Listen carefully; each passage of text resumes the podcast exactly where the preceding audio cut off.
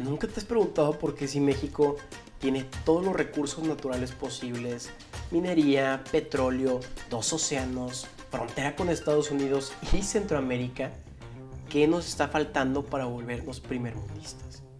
En esta segunda temporada de Maciosar Político exploraremos este tema de una forma realista, polémica y sin filtros.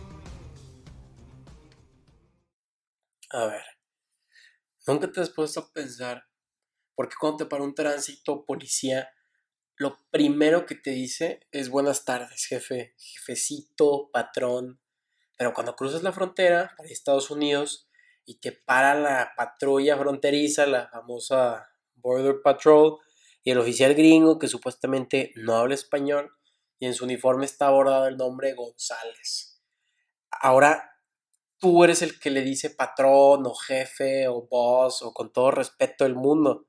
¿Cómo, cómo por qué cuando cruzamos el río Bravo de repente se cambia el chip y ahora ya no tiramos basura, somos ciudadanos respetuosos de la ley y aparte, hasta el cinturón nos ponemos. Puta, que ganas tengo de poner ahora casetas fronterizas en México. A ver si ahora seguimos las reglas.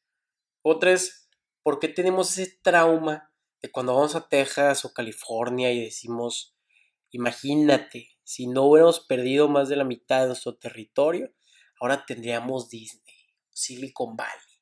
Es una mentira, es, es una mentira sumamente grande porque, o sea, nos preguntamos, ¿por qué hay tanta riqueza en nuestro vecino de enfrente si México tiene petróleo, agricultura, ganadería, minería, todos los recursos naturales que te puedas imaginar? No crean que soy malinchista o que pienso que Estados Unidos es mejor que México, no. Solamente quiero entender el porqué las cosas y ya les dejo esa opinión a ustedes y tampoco nos hagamos güeyes. Envidiamos a nuestro vecino de enfrente porque es un reflejo constante de lo que podemos llegar a ser. Puede que se escuche polémico para bastantes personas, pero no por eso no lo voy a decir. Y por eso mismo quiero analizar los orígenes de México y Estados Unidos.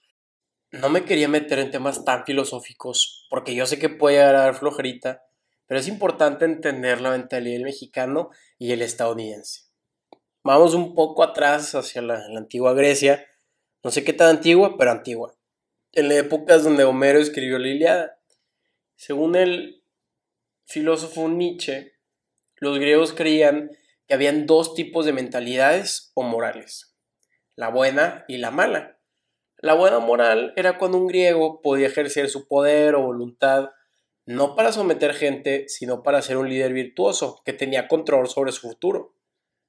La mala moral era la mentalidad del esclavo, porque éste no podía vivir de acuerdo a lo que quería, no tenía control sobre su vida, no podía enriquecer a otras personas o crear.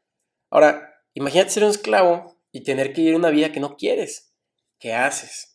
Justificas tu esclavitud cambiando los roles diciendo que ahora el bueno eres tú porque controlas tus impulsos y serás recompensado en la vida siguiente, en la vida eterna, lo que quieras creer. Y que tu amo es el malo porque él hace lo que quiere sin tener control sobre sus deseos e impulsos. ¿Ves? Ahora el bueno se hace el malo y viceversa. Ahora, vámonos a la época del Imperio Romano. Los romanos nada tontos tienen territorios conquistados con bastantes esclavos, bastantes esclavos, y ellos no quieren que los esclavos se les rebelen, los quieren mansitos, bien controlados. ¿Qué hacen entonces? Les meten a la cabeza a los esclavos la idea de que ellos los romanos son los malos y que ser esclavo es una virtud, porque ellos sí pueden controlar sus impulsos y van a ser recompensados en la vida, en la vida eterna, lo cual no me dejarán mentir, es un fundamento clave del cristianismo o catolicismo romano. ¿Vamos bien? y entendimos la mentalidad del esclavo y del cristianismo. Ahora, ¿qué tiene que ver esto con México? ¿No ven el parecido de cómo el imperio romano usó el cristianismo con sus territorios conquistados a comparación con los españoles y los pueblos indígenas al llegar a América? No solo heredamos el idioma castellano, sino también la mentalidad de conquistado esclavo. ¿No creen que por eso el mexicano dice, a ah, esa persona es pobre, pero honrada? Con bastantes telenovelas ven al pobre, el obrero, el ama de casa como la persona honrada, mientras que el rico es malo porque no tiene autocontrol y disfruta los placeres de la vida. el mismo dueño de Televisa en su época, Emilio Azcarra Milmo, dijo que México es un país de una clase modesta muy jodida, que no va a salir de jodida, así lo dijo él. Para la televisión es una obligación llevar diversión a esa gente y sacarle de su triste realidad y, y de su futuro difícil. No tiene nada de honrado, desde mi punto de vista, ser pobre y no poder darle de comer a tus hijos, no poder darles una mejor vida o necesidades básicas, pero nos justificamos. Soy pobre, pero soy humilde, porque no me corrompí como ese rico corrupto que no puede controlar sus impulsos y Diosito, la Virgencita, me lo va a recompensar en la siguiente vida, en vez de enfocarnos en el ahora, porque es lo único que tenemos. Ahora, sé que hay veces donde el sistema de gobierno le pone trabas a la gente que quiere avanzar. Yo me refiero a las personas perfectamente capaces de salir adelante, que prefieren justificarse a seguir adelante o que romantizan su pobreza. Esa justificación es lo que no nos deja avanzar. O también al decir, nunca he escuchado que dicen, jugamos como nunca, pero perdimos como siempre. Es parte de la mentalidad del perdedor que tenemos como mexicanos, incluyéndome.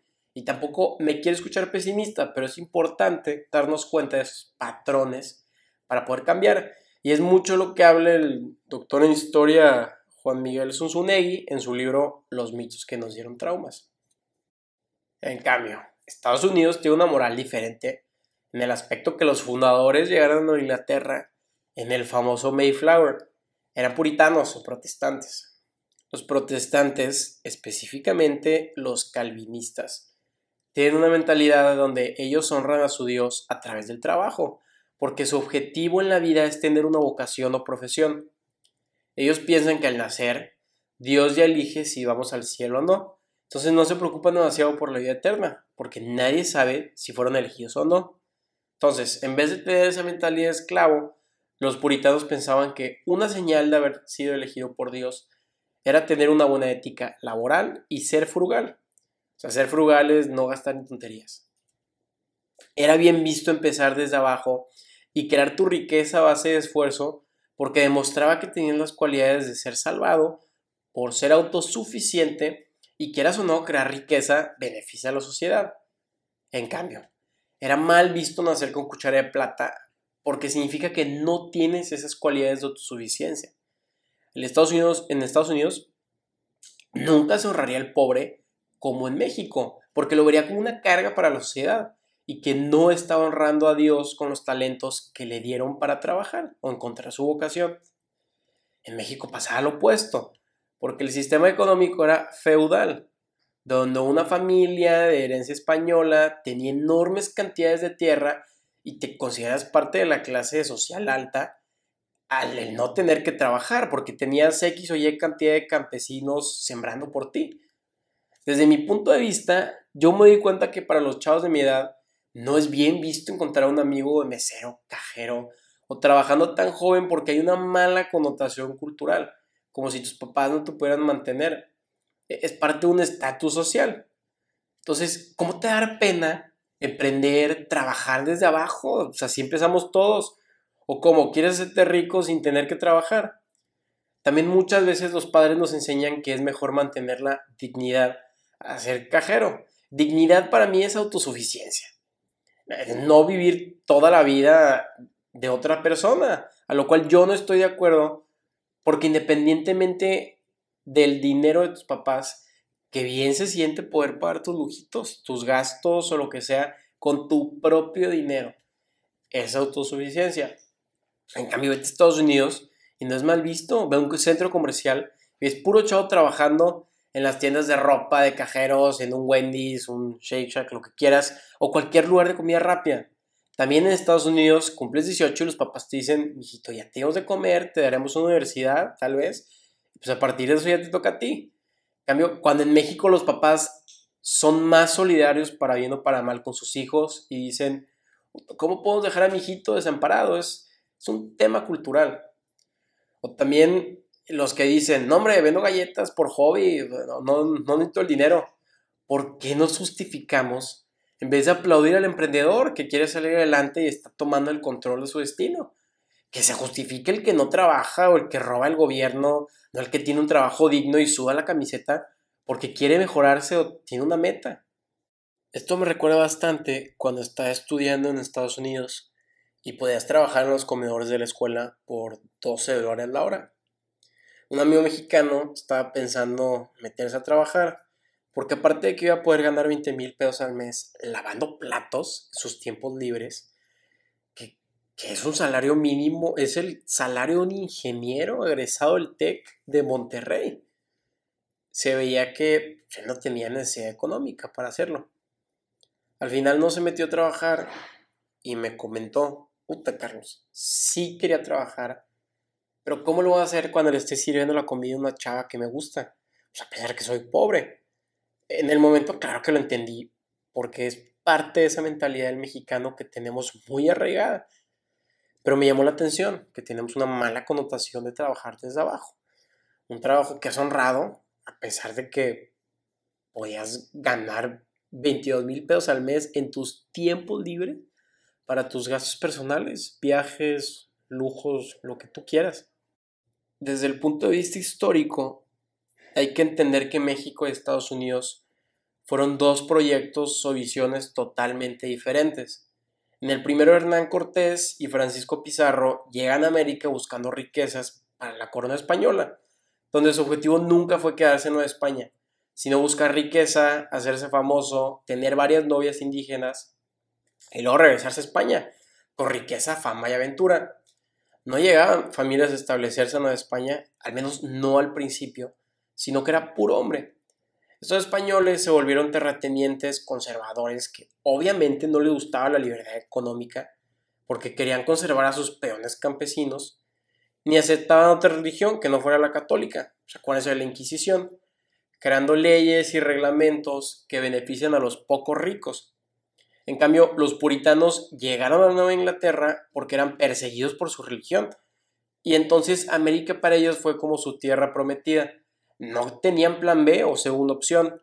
Era hacerle en ese territorio frío y complicado y trabajar duro para labrar la tierra o morir. Los puritanos llegaron en familia con una ética de trabajo envidiable y con la mentalidad de libertad de culto religioso, porque se habían traumado con tanta persecución religiosa. Esto hizo que bastantes intelectuales de toda Europa quisieran emigrar a Nueva Inglaterra, porque no solo había una libertad económica y religiosa, sino que los puritanos tenían ideas liberales y progresistas, de donde Estados Unidos se fundó, un país donde bajo los ojos de Dios todos somos iguales. Entonces, el poder en México siempre residió en los criollos o hijos españoles, en todas las guerras, en la independencia hasta la revolución.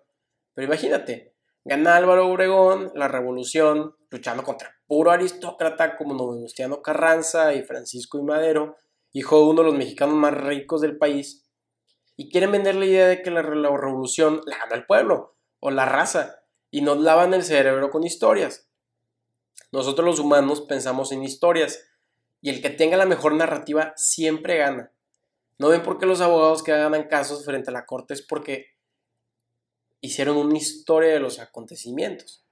Regresando al tema, ¿cómo lo hicieron los presidentes para hacernos creer que el pueblo ganó la revolución? Venerando a Zapata, haciéndolo héroe nacional, porque era rancho, cambiando la historia, los libros de historia y con arte. En los murales que vemos de Diego Rivera se ve una lucha donde el mestizo es enaltecido con armas luchando contra el dictador Porfirio Díaz.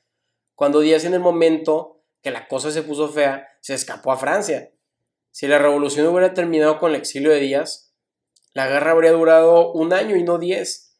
Así que el poder y las leyes en México siempre han sido beneficiadas para el beneficio de la élite. Entonces, es claro que si la élite es la que tiene el poder, ¿por qué ellos van a seguir las reglas que ellos mismos hacen se imponen? Y cuando nuestros políticos no siguen las reglas, roban como quieren, sin ir a la cárcel o con tres añitos después de dejar en quiebra un Estado completo, cuando nuestro sistema legal favorece al rico, ¿cómo eso incentiva al mexicano a seguir las reglas? Al cabo que nadie lo hace. También nos damos cuenta que muchos políticos entienden la mentalidad del mexicano y la usan para manipularnos, dividiendo un país con frases de los ricos son malos y que vivan los pobres. Ningún país sale adelante cuando está dividido. Y eso le conviene al gobierno, porque evita que el pueblo cree organizaciones civiles o que se una al voto y que hagan contrapesos, porque el indígena no quiere saber nada del blanco y el nieto del español no se identifica con el moreno. Cuando se nos olvida que este país es mestizo. Somos lo mejor de dos culturas, porque sin los españoles no habría tacos, no tendríamos a la Virgen de Guadalupe, y sin el indígena no tendríamos tequila, chocolate, ni la tradición del Día de Muertos. Así que les dejo esta pregunta. Si ya sabemos que somos ciudadanos modelo cuando cruzamos la frontera, ¿qué nos detiene a hacer lo mismo en México? Seguir las reglas, no tirar basura, tratar con respeto a nuestras instituciones y autoridades y mentalizarnos que no hay segunda opción, que no hay plan B. Ese es nuestro México. Y cuando el gobierno se dé cuenta que el mexicano le exige a sus gobernantes y que no es apático, como lo hemos visto en, el lamentable terremoto de la Ciudad de México en el 2017, donde el mexicano salió adelante, sin importar el color de piel, nivel socioeconómico o mentalidad de conquistado. El ciudadano no esperó la respuesta del gobierno, salió a la calle a recoger escombros y tomó el control de su futuro.